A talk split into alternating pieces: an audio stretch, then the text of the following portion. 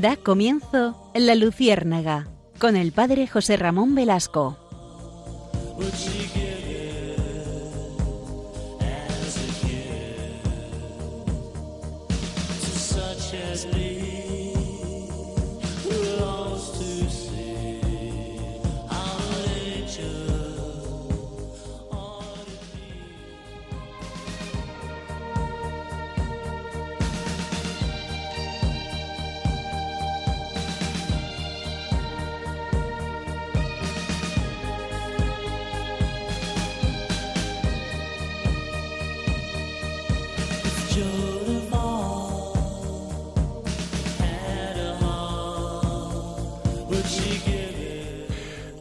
Corrían los últimos meses del año 1979. El 9 de diciembre moría en Estados Unidos el, obispo Fulton Sheen. Seguramente a ustedes les diga mucho este nombre y a otros no tanto. Fulton Sheen fue un grandísimo predicador en Estados Unidos, en los Estados Unidos de los años 50. En los inicios de la televisión él tenía un programa eh, un programa extenso, un programa muy escuchado en la televisión y fue un hombre eh, que habló muy bien de Dios durante mucho tiempo. En una entrevista que le hicieron oh, tres meses antes de morir, le preguntaron al obispo Fulton Sheen eh, quién le había inspirado a él para predicar, para anunciar el Evangelio. Le preguntaban si había sido algún papa, si había sido algún santo, si había vivido una experiencia especial de Dios. Y el obispo Shin respondió que su mayor inspiración no fue un papa, ni un cardenal u otro obispo, y ni siquiera fue un sacerdote o monja. Fue una niña china de 11 años de edad. Y explicó que cuando los comunistas se apoderaron de China, encarcelaron a un sacerdote en su propia rectoría cerca de la iglesia. El sacerdote observó aterrado desde su ventana cómo los comunistas penetraron en la iglesia y se dirigieron al santuario, al presbiterio. Llenos de odio, profanaron el tabernáculo, tomaron el copón y lo tiraron al suelo, esparciendo las hostias consagradas. Eran tiempos de persecución, y el sacerdote sabía exactamente cuántas hostias contenía el copón, 32. Cuando los comunistas se retiraron de aquella iglesia, tal vez no se dieron cuenta o no prestaron atención a una pequeña niña que rezaba en la parte de atrás de la iglesia, en la oscuridad, la cual vio todo lo que había ocurrido. Esa noche, la pequeña niña regresó y evadiendo a la guardia apostada en la entrada de la rectoría, entró en la iglesia. Allí hizo una hora santa de oración, un acto de amor para reparar el acto de odio, y después de su hora santa se adentró al santuario, al tabernáculo, se arrodilló e inclinándose hacia adelante, con su lengua recibió a Jesús en la Sagrada Comunión. En aquel tiempo todavía no se permitía a los laicos tocar la Eucaristía con las manos, por eso la niña se agachaba para comulgar directamente. La pequeña continuó regresando cada noche, haciendo su hora santa y recibiendo a Jesús eucarístico en su lengua. En la trigésima segunda noche, después de haber consumido la última hostia, accidentalmente hizo un ruido que despertó al guardia. Este corrió detrás de ella, la agarró y la golpeó hasta matarla con la culata del rifle. Este acto de martirio heroico fue presenciado por el sacerdote mientras, sumamente abatido, miraba desde la ventana de su cuarto convertido en celda. Cuando el obispo Fulton Sheen escuchó el relato, se inspiró de tal manera que prometió a Dios que haría una hora santa de oración frente a Jesús sacramentado todos los días por el resto de su vida. Si aquella pequeñita pudo dar testimonio con su vida de la real y hermosa presencia de Jesucristo en el Santísimo Sacramento, entonces el obispo se veía obligado a lo mismo. Su único deseo desde entonces sería atraer al mundo al corazón ardiente de Jesús en el Santísimo Sacramento. Esta pequeña enseñó al obispo el verdadero valor y celo que se debe tener por la Eucaristía. La Eucaristía es el centro y culmen de toda la vida cristiana. Por eso la celebración dominical es ese punto de encuentro esencial, ineludible para un cristiano, que eh, polariza toda nuestra existencia. Si les parece, durante eh, los cinco próximos programas vamos a tratar los mandamientos de la Santa Madre Iglesia. Iremos desgranando uno a uno. Ya saben que esos mandamientos, eh, que ustedes seguramente todos conocen, pero que es bueno recordar e iluminar. Saben que son eh, ir a misa entera todos los domingos y fiestas de guardar. El segundo es abstenerse y ayunar cuando lo manda la Santa Madre Iglesia. El tercero es confesarse los pecados al menos una vez al año, en peligro de muerte o si se ha de comulgar. El cuarto es comulgar al menos una vez al año. Antiguamente se decía por Pascua Florida, recordarán los mayores, es decir, una vez al año tenemos que comulgar. Y eh, el quinto es ayudar a la Iglesia en sus necesidades. Ustedes, ustedes saben que estos mandamientos, que, que son la ley positiva de la Iglesia, la Iglesia nos los ha propuesto, obligan bajo grave. Y entonces nosotros estamos llamados a vivir esto con intensidad. Por eso vamos a dedicar un programa a cada uno de ellos, a explicarlos, a, rescatar el porqué de, de, este modo amoroso como la Iglesia nos invita. Pues en concreto hoy, eh, que vamos a tratar este tema de la Eucaristía Dominical y los días de precepto. Ya saben que los días de precepto pues son un puñado, no, no, son eh, empezando desde el 1 de enero, que es Santa María Madre de Dios, el 6 de diciembre. Bueno, esto, todo esto en España, estoy hablando en España porque sé que en países latinoamericanos pueden incluir alguno distinto. Entonces, repito, el, 1 de enero, Santa María Madre de Dios, el 6 de enero, que es eh, pues la Epifanía del Señor. Después tenemos, eh, por supuesto, eh, la gente me pregunta en Semana Santa, ¿es obligatorio no es obligatorio ir jueves y viernes santo a los oficios? Sí, el domingo de resurrección, por supuestísimo. Después, como fiestas que nosotros celebramos como, como precepto, pues está la Asunción de María, el día 15 de agosto, en España el 25 de julio, que es Santiago Apóstol, eh, también eh, en, algunos países celebran San José el 19 de marzo como precepto. Por supuesto el 8 de diciembre, que es la Inmaculada. Y el 25 de diciembre, que es el nacimiento de nuestro Señor, la Navidad. Esos son los días esenciales que nosotros tenemos precepto. Y todos los domingos, todos los domingos son días de precepto en los cuales la iglesia se reúne. Por eso, si les parece, vamos a, a la luz de este, de este testimonio precioso que nos ha dado, que nos ha transmitido el obispo Fulton Sheen, al cual yo le tengo especial devoción porque he leído sus libros y era un grandísimo predicador, un hombre muy cercano, un hombre que tiene mucho que enseñarnos a los sacerdotes católicos y a los obispos sobre el modo de predicar y el modo de, de hacer accesible la fe y, el contenido teológico de la Iglesia a, la gente más sencilla. Por eso, buenas noches, buenas noches Iria Fernández.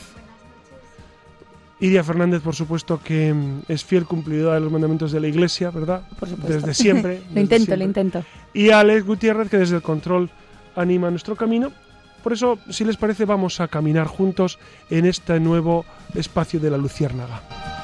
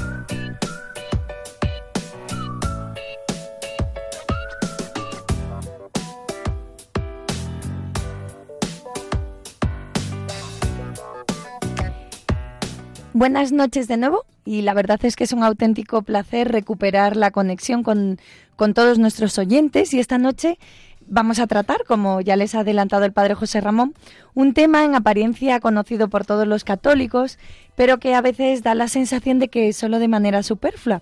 Así que queremos desde la Luciérnaga invitarles al gozo de la Eucaristía, así con mayúsculas, que, bueno, es el evento crucial, no de la semana, ni siquiera del domingo, sino de nuestra vida como cristianos. Nos quedamos a veces con, con la idea sencillita de que la Eucaristía es la misa dominical y poco más, eh, no sabemos si es pecado mortal o no saltárnosla algún domingo, o el porqué de los días de precepto, qué son, si, deber, si debemos quedarnos o no hasta el final de la misa, eh, si se puede entender la vida de un cristiano sin la Eucaristía o cuánto debe durar. Bueno, estas y, otras muchas dudas eh, son las que nos surgen a propósito de, la parte central de todo cristiano, ¿no? Que, bueno, la Eucaristía al fin y al cabo es esto, es todo esto y mucho más. Como saben, viene del griego eh, eh, corrígeme José Ramón, no sé si lo pronuncio bien, Eucaristía o Eucharistía. Eh. Eucaristía. Que, Porque la CH se pronuncia como G. Eucaristía, que, significa acción de gracias. Eh, también la conocemos como Cena del Señor o, Sagrada Comunión, dependiendo de la tradición de la Iglesia Católica, Ortodoxa, Copta o, Anglicana. y, al fin y al cabo es ni más ni menos que que el sacramento del cuerpo y de la sangre de Jesucristo bajo las especias del pan y el vino, que por medio de la consagración se convierten en su cuerpo y en su sangre. En la Iglesia Católica, en las iglesias ortodoxas y, en la iglesia copta también la Eucaristía se considera la fuente y culmen de la vida de todo cristiano. De acuerdo con el catecismo de la Iglesia Católica, la Eucaristía representa un signo de unidad, vínculo de caridad y banquete pascual en el que se recibe a Cristo, el alma se llena de gracia y se nos da prenda de la vida eterna. Así que bueno, arrancamos con estas palabras del catecismo para hacer de boca y, ya ven lo cargadito que viene el programa esta noche. Nos adentramos en, este tema tan cercano y a veces desconocido que nos puede abrir esta noche muchos horizontes y seguro que resolver muchas dudas, con el único objetivo de que la próxima vez que, acudan a la Santa Misa lo hagan con la alegría de saber que, están participando en un auténtico milagro. Así que cojan papel, boli, el, iPad, lo que quieran, que, que arrancamos.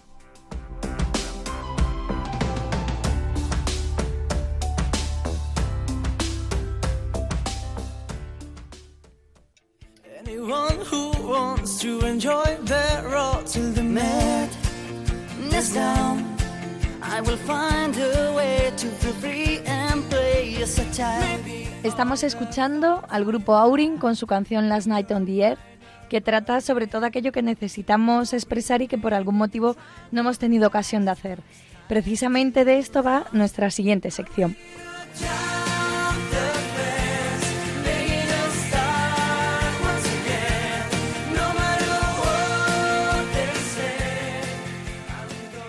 Y antes de preguntarle, como hacemos siempre al padre José Ramón Velasco, por algunas de nuestras inquietudes, nos vamos a detener a, recordar el tiempo litúrgico en el que estamos inmersos, que como saben no es otro que la cuaresma. Eh, además queda poquito para la Pascua, pero bueno, no está de más que recordemos el porqué de este tiempo, que además marca algunas diferencias en la celebración de la misa con respecto a, a otros domingos o con respecto a otro tiempo litúrgico. La cuaresma ya saben que, es un tiempo de conversión para prepararnos para la gran fiesta de la Pascua, dura 40 días.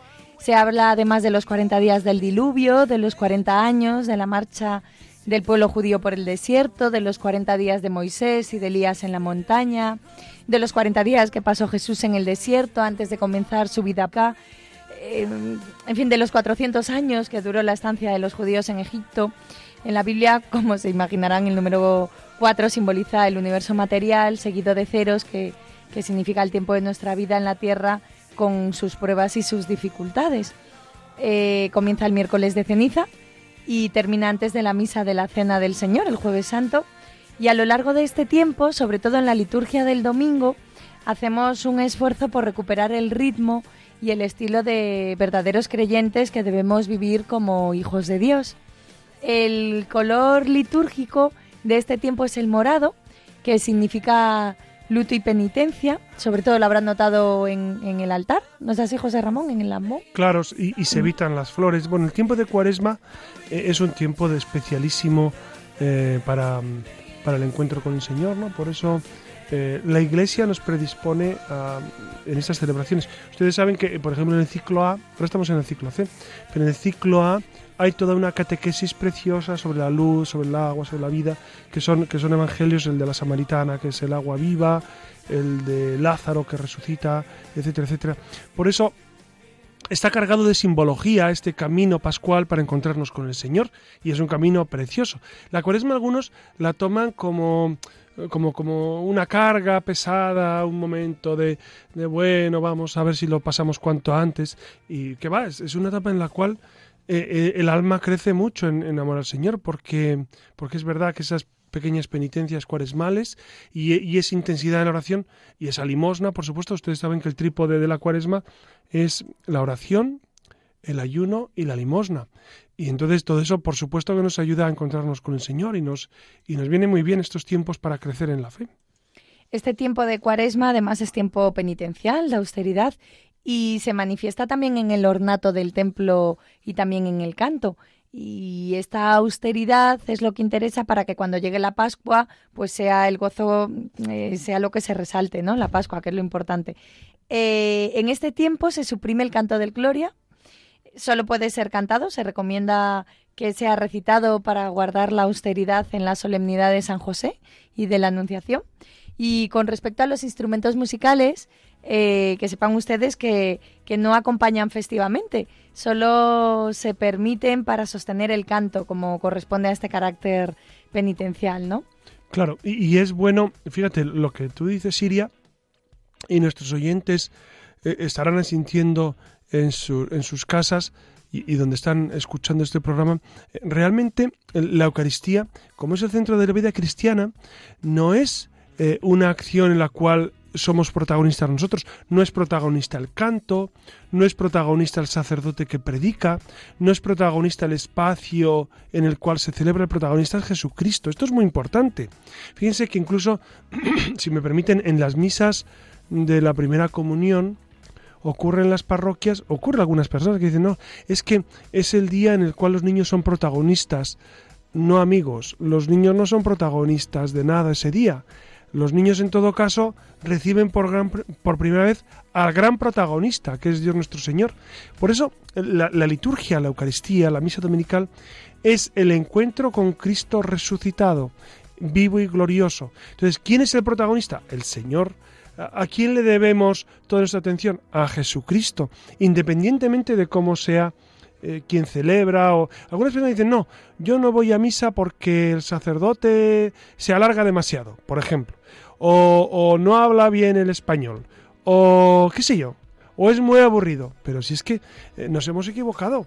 No es el sacerdote el protagonista es Jesucristo. Entonces vamos a misa dominical precisamente para tener esa experiencia del Señor independientemente de las circunstancias, independientemente de la gente que va a, la Eucaristía. Eh, es necesario vivir esa fe madura que vive la Eucaristía eh, pues más allá de todas estas circunstancias. Es verdad que a veces ayuda cuando tenemos un ambiente agradable, unos cantos que nos ayudan a rezar, eh, un sacerdote que realmente vive la Eucaristía y, predica lo que debe y como debe, entonces por supuesto que ayuda. Pero ¿y cuando no lo tenemos a mano? ¿Qué podemos hacer? Cuando uno vive en un sitio donde lo que ves es lo que hay y no hay otra opción, pues hermanos, eh, hay que vivir la Eucaristía con intensidad independientemente de quién sea el individuo que, que proclama el Evangelio o las personas que están cantando más o menos afinados. Hombre, se procura hacer lo mejor posible los cantos, ¿no? Y en eso, pues ahí los, sacerdotes siempre procuramos eh, dignificar el canto y hacerlo lo más armónico que se pueda. Pero no es la finalidad. Incluso algunos dicen, no sé si tú lo habrás escuchado, diría, que los cantos están para adornar la misa. No, no, no hay nada que adornar, amigos. La misa no se adorna, la misa es infinitamente bella porque es la acción de Cristo. Entonces no hace falta adornar la misa. Ni, o, algunos dicen, no, mientras entras, en, mientras entras sacerdote, eh, cantamos. No, no es mientras entras, es, es un canto de entrada. Es, o, mientras el sacerdote está ahí eh, vertiendo el vino en, en, el cáliz, pues nosotros aprovechamos a cantar. No, no se aprovecha. O vamos, cuando vamos a cantar, cuando vamos a comulgar, pues vamos No, no, no, no, no, no es para rellenar espacios eh, de silencio. El canto no es eso. Es para acompañar la oración.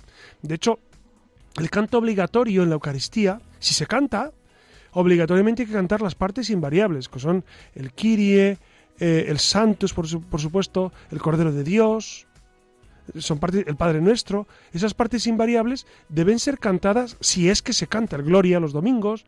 Si se canta, se debe cantar eso. y luego añadir otros cantos, los que se quiera.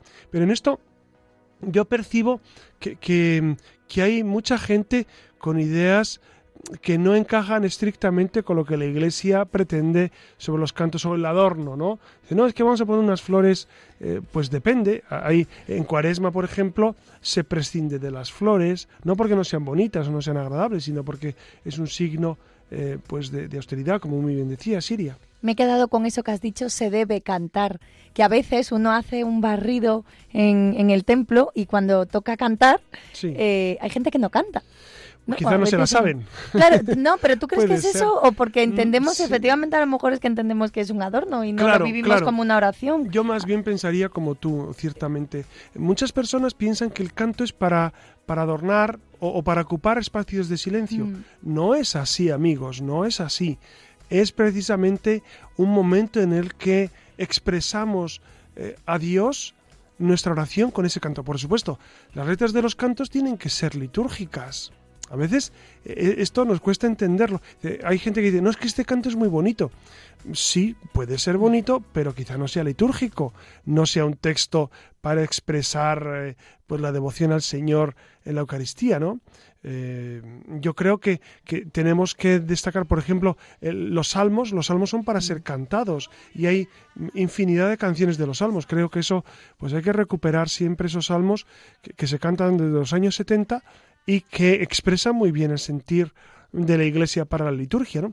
Pero es verdad que, en cuestiones litúrgicas, eh, yo, lo noto en, las parroquias en las que he estado, eh, es necesario incidir, explicar, eh, animar, potenciar para que realmente pues, sea una vivencia. otro tema, ya que estamos así metidos en, gastos, otro tema es las lecturas.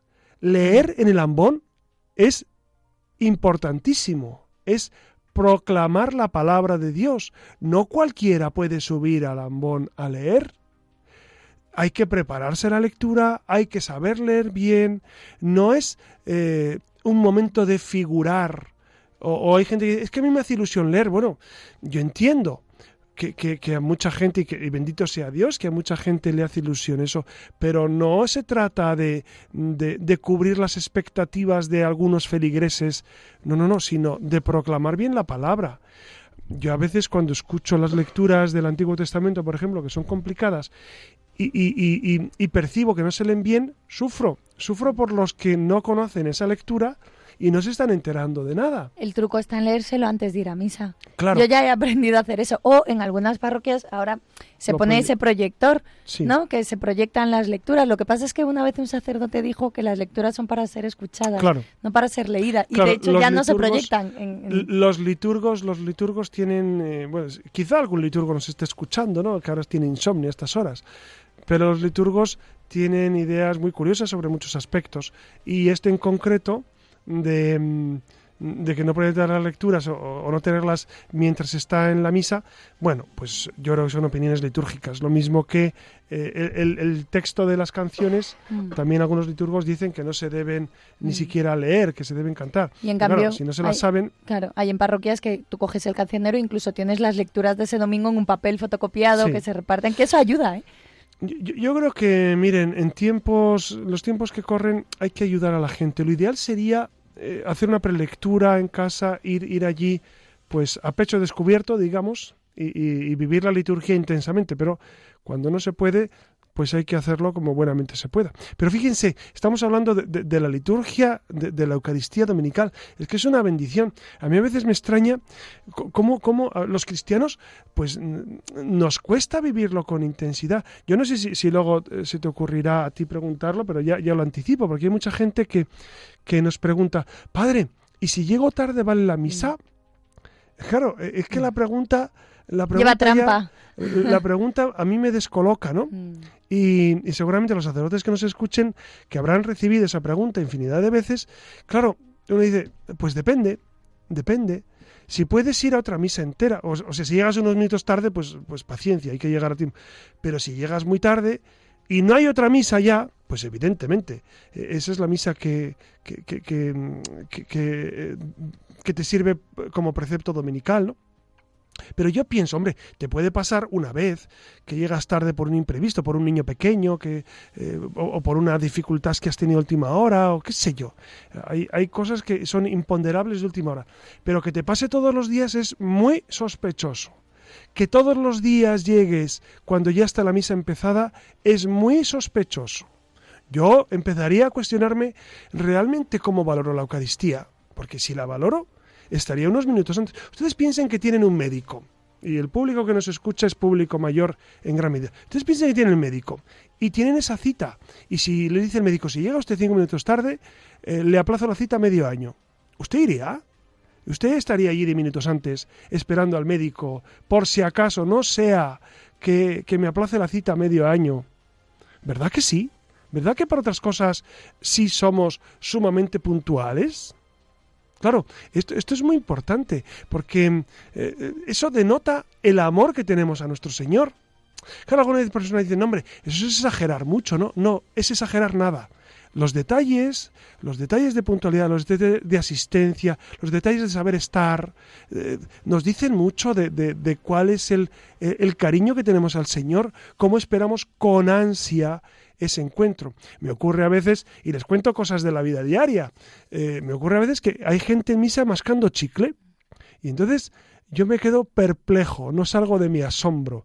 Es, verdad que suele ser gente que no, no, es, no suele ir con mucha frecuencia a la Eucaristía, ¿no?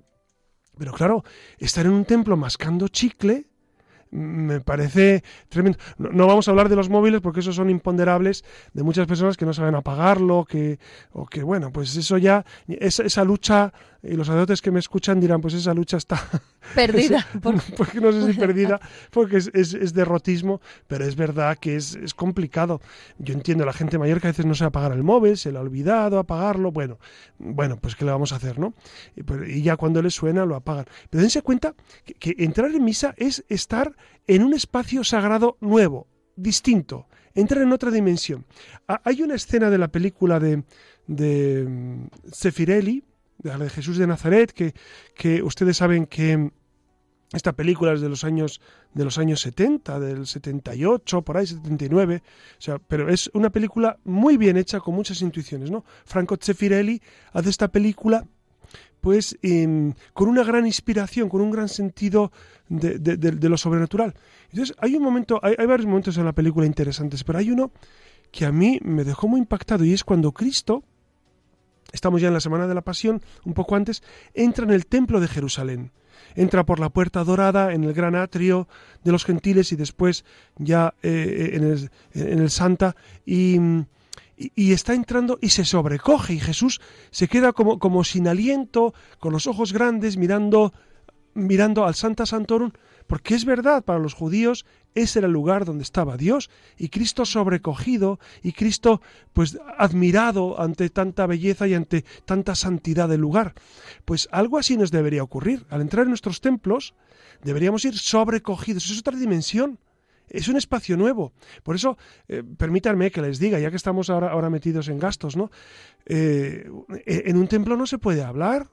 Eh, a mí me, me causa estupor cuando observo que las personas están hablando dentro del templo. No amigos, el, templo es un lugar sagrado, es un lugar distinto, es un lugar de encuentro con el Señor. Si, ustedes encuentran gente para hablar con ella, pues salen, salen de la iglesia, hablan lo que tengan que hablar y luego regresan. Pero por favor, eh, la iglesia es un, es un espacio distinto, es un espacio de encuentro con el Señor. Algunos dicen, ya, pero es que solo nos vemos el domingo en este rato. Bueno, pues, pues entonces queden unos minutos antes, se ponen al día y luego ya entran al, templo, pero, pero sobrecogidos. Es decir, uno tiene que entrar entusiasmado, entusiasmado. ¿Saben que esta palabra entusiasmado es una palabra preciosa que significa endiosado? Eh, enceaomai, es, es, en griego, es, es vivir de alguna manera eh, metido en Dios, pues así hay que entrar al templo, ¿no? Metido en Dios para vivir esa proximidad con el Señor. Y entonces la misa dominical, miren, si ustedes la viven así, no se les va a hacer ni larga, ni corta, ni bonita, ni fea. Se les va a hacer un auténtico encuentro con el Señor. No, no va a ser, es que, ¿dónde vas? Uf, a misa, pobre de mí. Algunos hay que decirles, pobrecita, si vas a misa, qué, mm. qué, qué, pena, pues nada, te voy a dar algo de dinero para que para suplir esas carencias horribles, qué barbaridad. Parece que vamos al matadero, no a misa. No, hombre, hay que ir, voy a encontrarme con el Señor, claro que sí. Entonces, qué distinto es vivir así la Eucaristía, ¿no?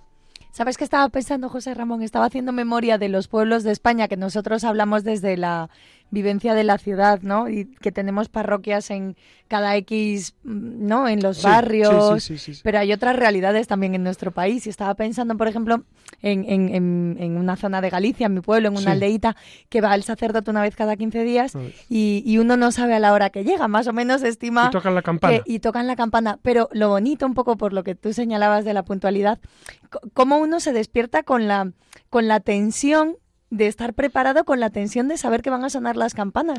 y da igual que te levantes, no por uno, sino que yo miro eh, con, cierta admiración a la gente del pueblo. La gente humilde al final es la gente que sabe la grandeza de lo que van. Y es gente que está... Los, los los pobres de Yahvé, los sencillos, los humildes, son los que al final cantan la realidad. y esto en las parroquias lo vemos continuo. Y, y, de verdad, eh, a mí cuando la gente dice, no es que las parroquias están llenos de mayores, digo, para mí son un monumento a la fe, a la perseverancia, a la fidelidad.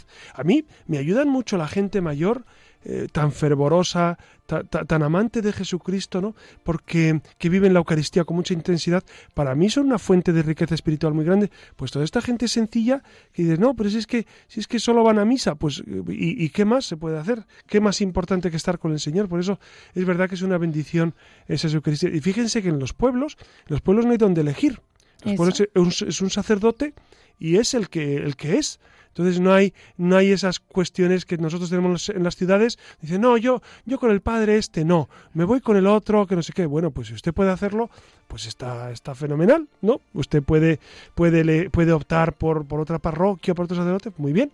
Y cuando no lo tenga eso, pues acepte el, eh, como decimos eh, en algunos casos, hay que aceptar eh, el, párroco que el Señor me ha enviado, ¿no? El cáliz que Dios, el, párroco que Dios me ha dado, no lo voy a beber. Claro, eh, eh, el, párroco que me ha tocado, pues amigos, es el que le transmite a Jesucristo y el que les da. Luego, fíjense, en esto ah, hay, hay que ser de fe madura. Y los de fe madura entienden que el párroco tiene sus pecados, sus debilidades, que es un pobre diablo muchas veces. Pero es Cristo, amigos, quien celebra la Eucaristía, es Cristo, quien consagra el pan y el vino, es Cristo, quien se ofrece en las especies eucarísticas, en la hostia consagrada, es Cristo. No se dejen engañar por el demonio. El demonio les dice, no, no, no, pero es un cura, pero, y además es un cura malo, y además es un cura regañón, y además no se dejen engañar, queridos, no se dejen engañar. Por supuesto que, que, somos regañones y malos y pecadores y, desagradecidos, y habrá de todo en el clero, ¿no? Habrá de todo pero es Cristo el que se les ofrece. Jamás dejen la mesa dominical porque es que el cura no me cae bien. No sean infantiles, me permiten, ¿no? no sean infantiles, por favor.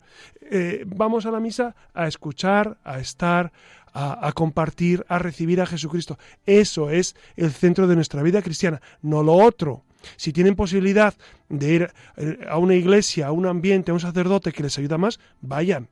Pero cuando no hay esa opción, ustedes vivan íntimamente unidos a Jesucristo con los medios que el Señor les propone. Pues dos apuntes más de este tiempo de cuaresma. Eh, tenemos un detalle maravilloso que para que ustedes se hagan a la idea de la pedagogía maternal de la Iglesia, que a lo largo de todo este recorrido de austeridad hablamos del cuarto domingo de Cuaresma, que es el domingo laetare, que es el domingo de la alegría, ¿no? Por la proximidad de la Pascua, donde ya sí que sí se permiten los instrumentos musicales y además un adorno discreto del altar con flores. Mm, y, bueno, un poco más de lo mismo, ¿no? Como signo de austeridad, no deberíamos cantar el canto antes de la bendición final, eh, sí que debemos hacerlo durante la fracción del pan, eh, tampoco el tema de los instrumentos. Y en cuaresma como en cualquier tiempo debemos cantar pero no debemos cargar de cantos la celebración. Se trata más bien de, de, dar tiempo al silencio musical y a la austeridad del canto.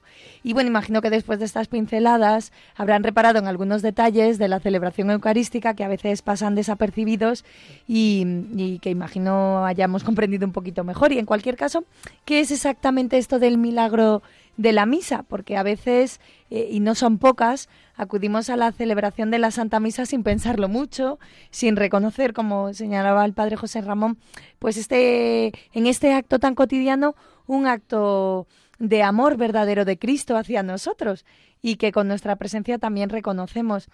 Y como es una celebración en la que se dan muchos ritos, eh, gestos, cánticos, es normal que, que, se nos escapen detalles en los que apenas hemos reparado.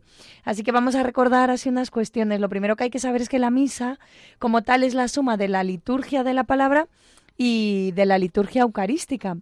La liturgia de la palabra tiene que ver con la proclamación de la palabra de Dios. Es Cristo mismo quien la realiza ya que es palabra de Dios encarnada, la única palabra que resuena en el Antiguo y en el Nuevo Testamento. La homilía, por cierto, es una predicación del sacerdote o del diácono que comenta la palabra de Dios dentro de la liturgia, a partir fundamentalmente de las lecturas que se han escuchado y se debe pronunciar sí o sí, corrígeme José Ramón, siempre los domingos y la festivos. homilía sí, los el domingos, resto... los domingos es obligatorio y como muy bien dices, siempre eh, eh, bueno, el término homilía significa diálogo. Homileo es dialogar. Esto es muy importante, ¿no? Porque em, los sacerdotes tenemos que ser conscientes también de esta realidad. Entonces, cuando eh, predicamos, cuando, cuando explicamos el Evangelio, tenemos que hacerlo de tal manera que sea un diálogo. Claro, no es un diálogo eh, a, viva, voz, a viva voz, sino es un diálogo con la mente de los que están escuchando. ¿no? E, e, es un diálogo en el cual eh, el sacerdote interpela, anuncia, anima, para que el interlocutor lo reciba.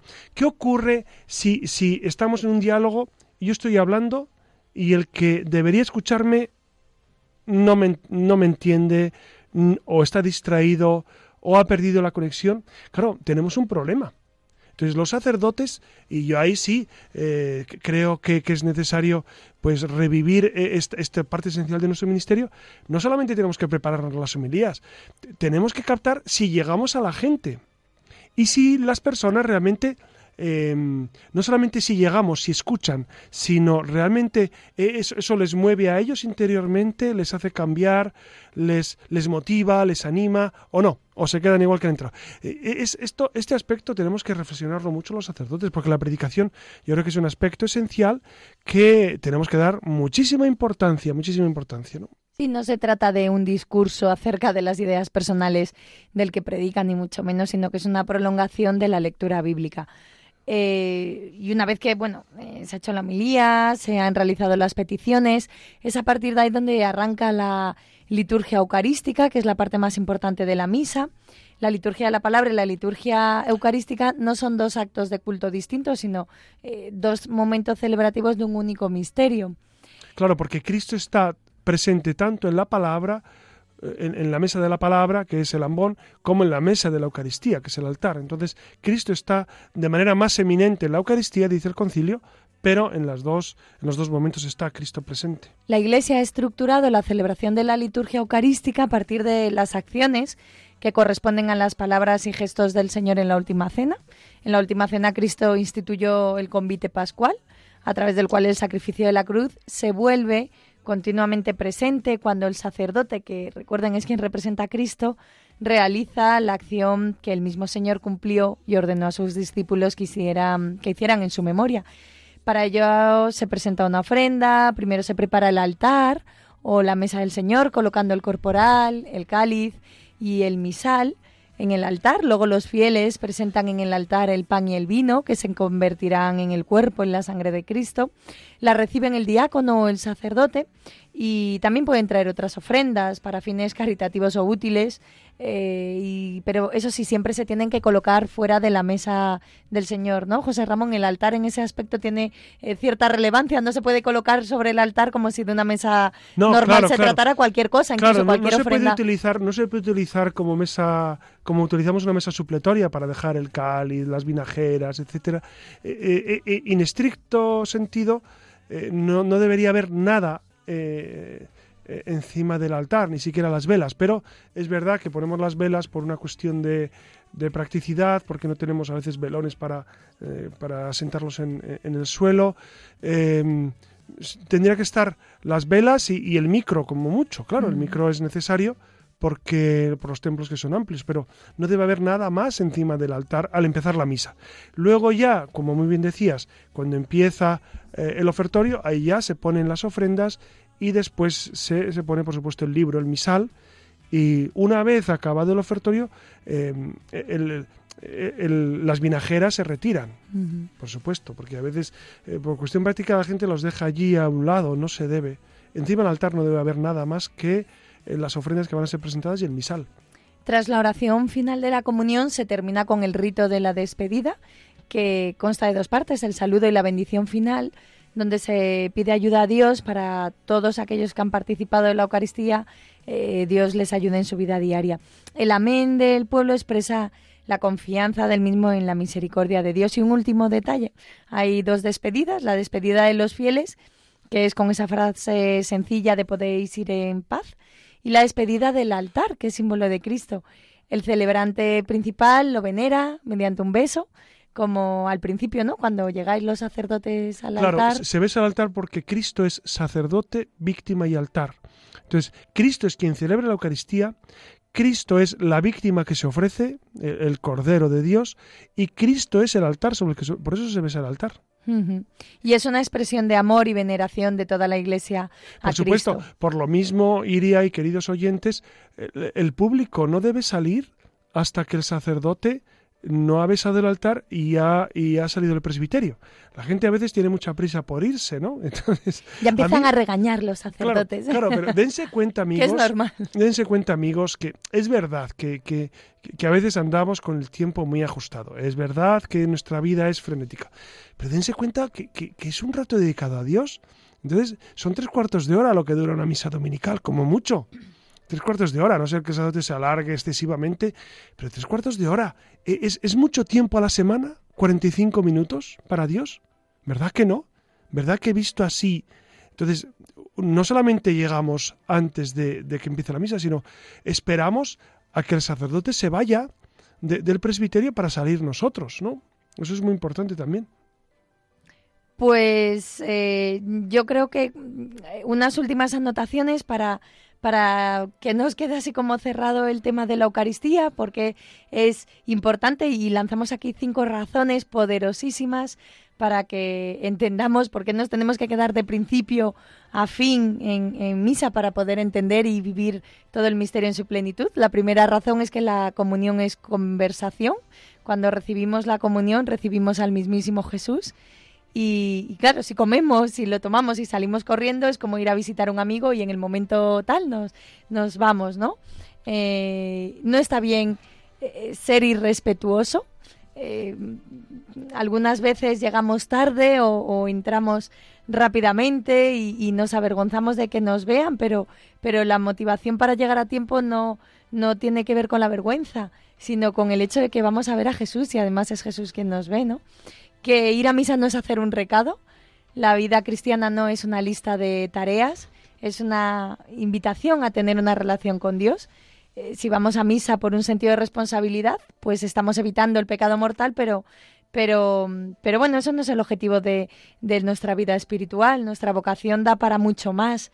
Estamos llamados a relacionarnos, a santificarnos, a transformarnos. Y por último, la bendición final que es importante. El día del perdón, Zacarías, padre de San Juan Bautista, tuvo el honor de entrar en, la, en el Santo Santorum el día que el ángel le dijo que su esposa y él tendrían un hijo.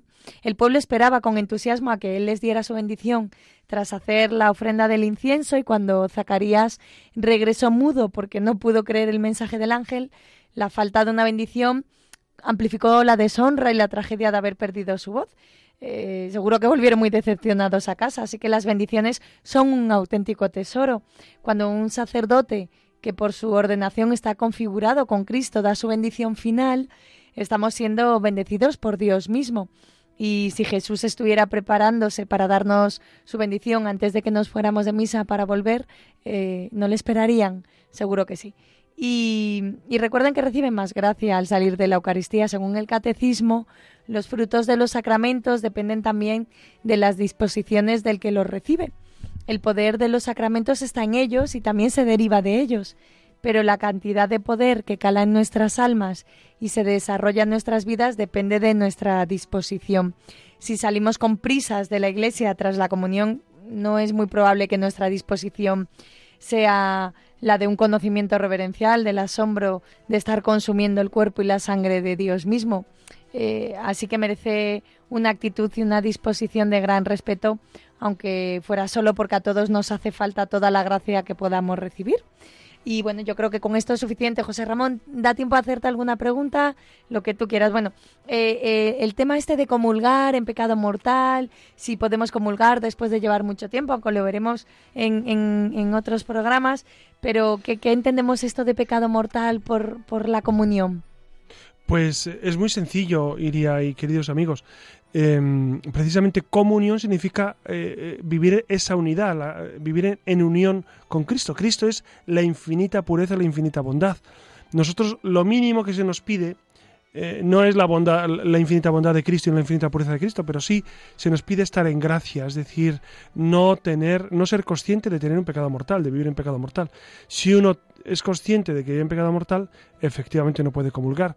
La gran pregunta que siempre me hace la gente, ¿y qué es pecado mortal? Bueno, pues, pues ofender a Dios en materia grave, eh, con pleno consentimiento y plena advertencia. ¿no? Materia grave, ¿qué es? ¿No ir a misa un domingo es materia grave? Pues sí, si uno no va porque no quiere, pues es materia grave, no puede comulgar el domingo siguiente. Eh, otros pecados que se cometen en materia grave, pues eh, cuando detallemos el tema de la confesión, ahí vamos a, a concretar todo este, todo este apartado, pero sepan que en, pecado grave no se puede comulgar. Hay gente que, que, esto no lo vive. Saben ustedes que cometen un sacrilegio. Se comete un sacrilegio cuando se comulga en pecado grave.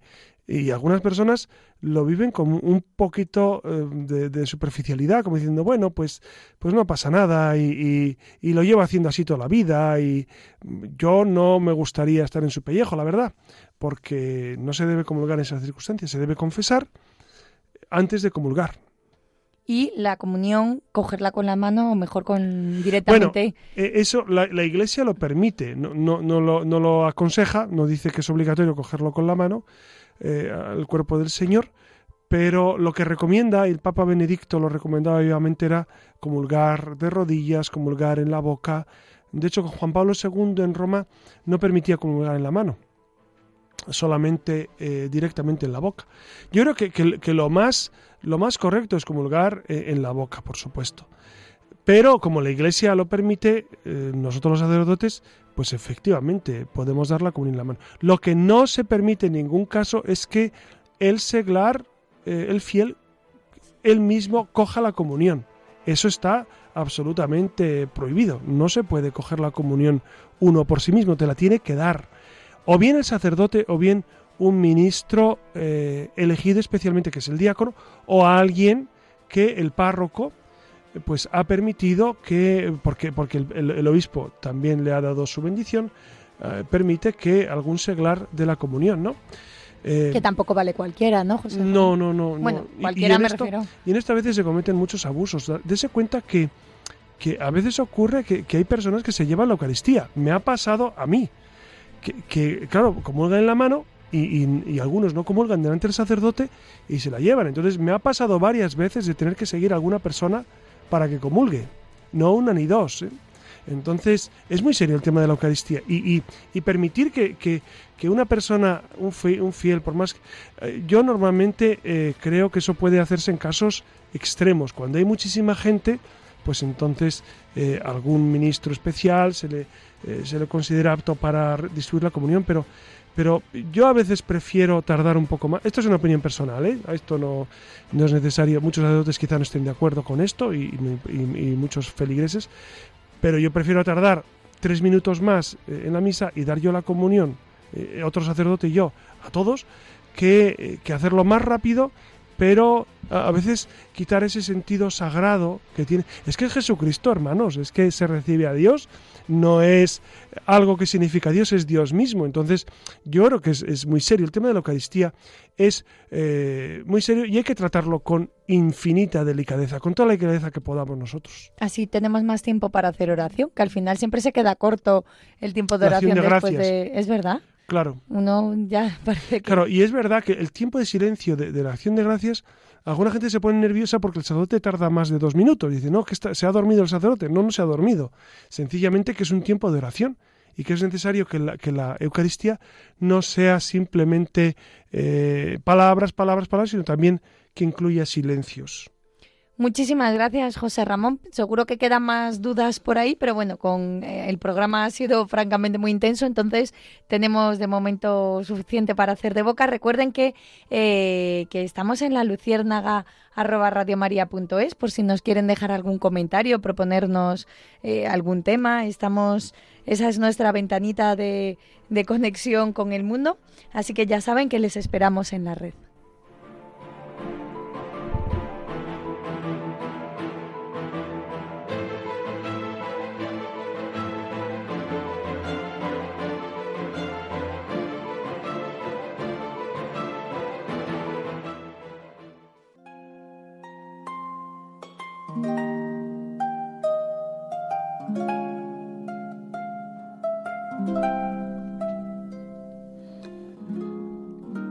Cardenal Bantuán vivió unas circunstancias tremendas en su vida, como ustedes ya murió este, y está introducida su causa de beatificación.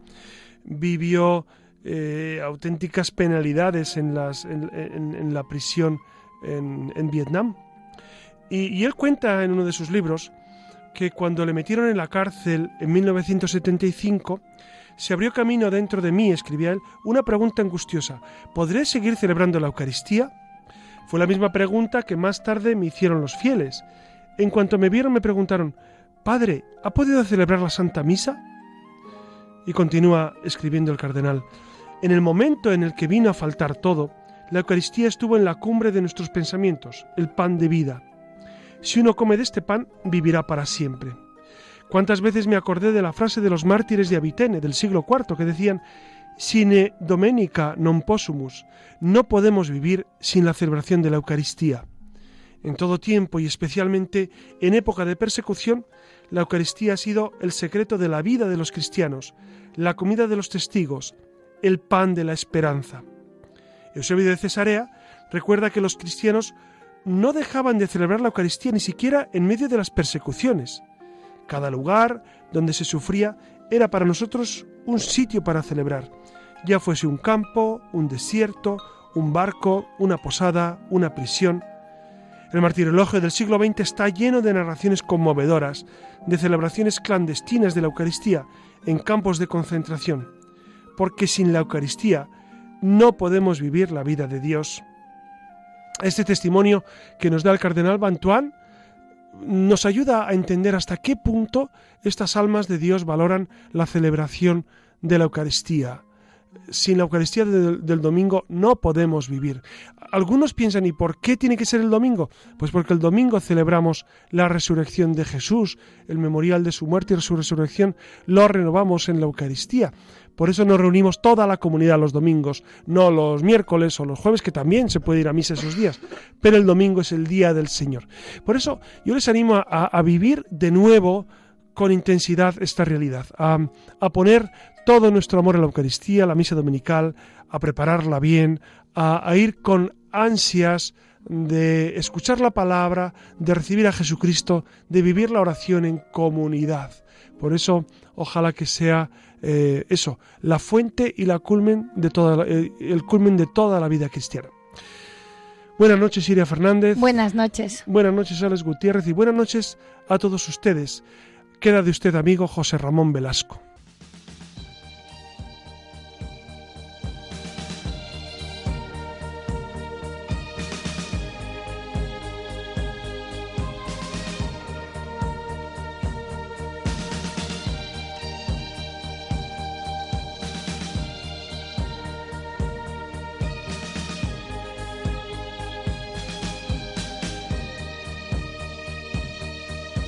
Han escuchado en Radio María La Luciérnaga con el padre José Ramón Velasco.